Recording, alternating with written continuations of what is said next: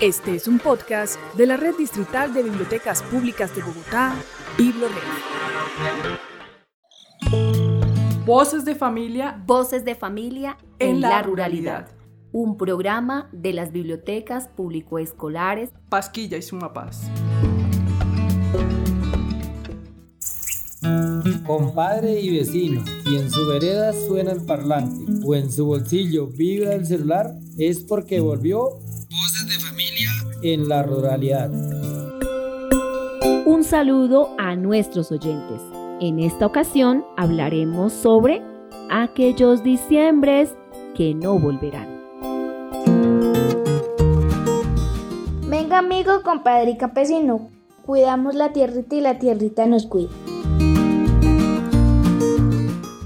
Te invitamos a revisar el calendario lunar para recordar lo que la Tierra necesita y puede dar en el mes de diciembre. Hoy nos acompaña don Juvenal Osorio, desde la vereda de Pasquillita.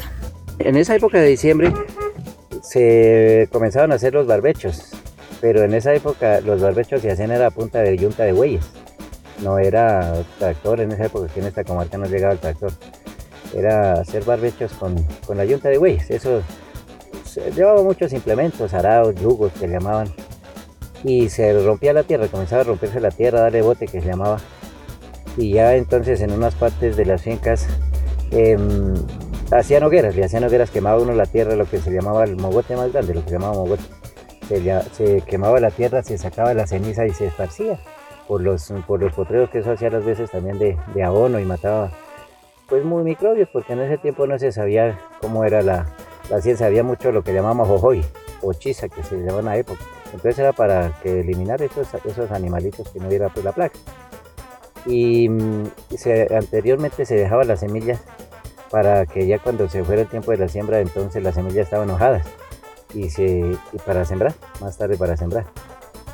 En diciembre pues no se sembraba, no había casi siembros por, la, por las heladas no había casi siembra, o sea, pues más que todo eran los, barbechos que se, que se comenzaban en las fincas a hacer los barbechos para, para el cultivo, para más tarde sembrar porque las heladas eran, en esa época eran muy tremendas también, había mucho hielo y entonces pues la gente se, se abstenía de, de, sembrar en esas épocas que no hubiera cultivos verdes.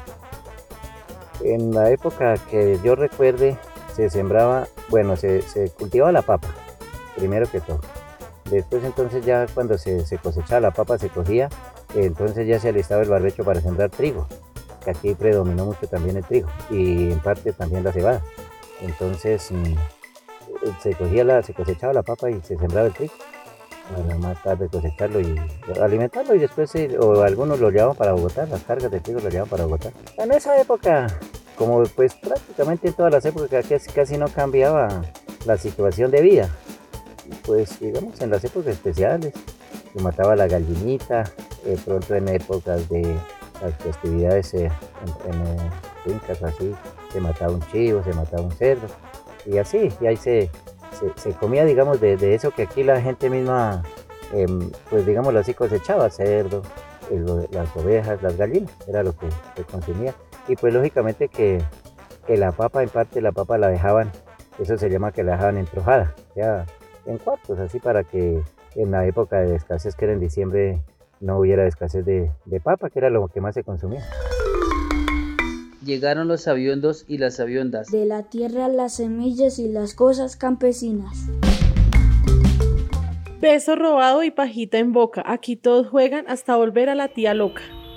Bueno, los aguinaldos que se apostaban eran al dar y no recibir, al sí y al no, pajita en boca, hablar y no contestar, el tres pies, la palmadita en el hombro, entre otros, ¿no? Eso eran, eh, lo más como el más bonito era el, al sí y al no.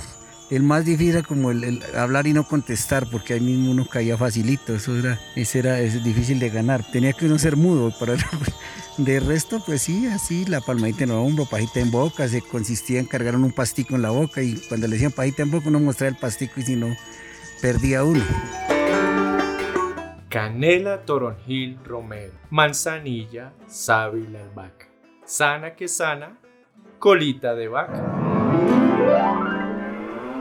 Si la cantidad de buñuelos, natilla, bola y fiesta fue en exceso, Aquí les traemos un buen consejo para el guayabo y la empachada. Mi nombre es Lucila Runza, vivo en la localidad de Sumapaz, en la vereda La Unión. Les quiero comentar unos remedios que se hacían antiguamente para cuando para el guayabo. Entonces antiguamente yo me daba cuenta que los abuelitos ellos tomaban bastante agua con limón, tomaban, la abuelita madrugaba a hacerle los caldos al abuelo con caldo de costilla, caldo de pollo y pues esto lo, lo mejoraba rápidamente. Entre la rana, el tejo y el cucunubá. Entre la chicha y el guarapo. Las reminiscencias vienen y van. Las noches decembrinas traen consigo la comida, la fiesta y el encuentro. En la ruralidad de Bogotá, los campesinos siempre se han preparado muy bien para despedir el año. Recordemos esos momentos en voz de los pasquillunos. Sí, la- las novenas eran muy bonitas aquí en Pasquilla, o sea, se hacían. ¿Cómo se hacían? Se apostaban los aguinaldos, se hacían las procesiones, se iba a la misa, la hora sabrosa.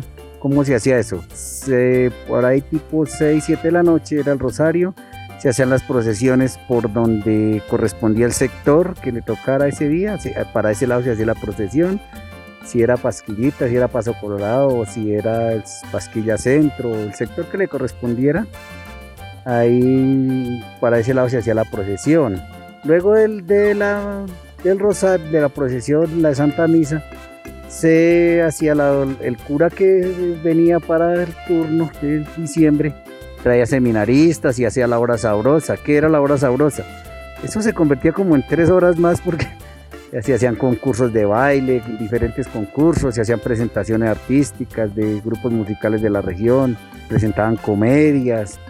Todo eso se hacía después del, del- rosario, era la hora sabrosa y se compartían muchas cosas, empanadas, buñuelos, natillas, se echaba pólvora, se apostaba los aguinaldos. En Pasquilla cuadraban los, los famosos tolditos donde venían el tinto, la aromática y más le digo. Y venía mucha gente de Bogotá también, familiares, los que viven en Bogotá venían al campo y la pasaban los muchachos a vacaciones. Era muy bonito para la época. ¿Quieres compartir fotos o algún recuerdo, copla o canción? Te esperamos en Biblioteca Público Escolar Pasquilla y Sumapaz o comunícate a través del número 322-368-3551 o al 313-745-9116. Ya nos vamos despidiendo, pero solo por un ratico. Volveremos con más datos sobre el campo bien pronto.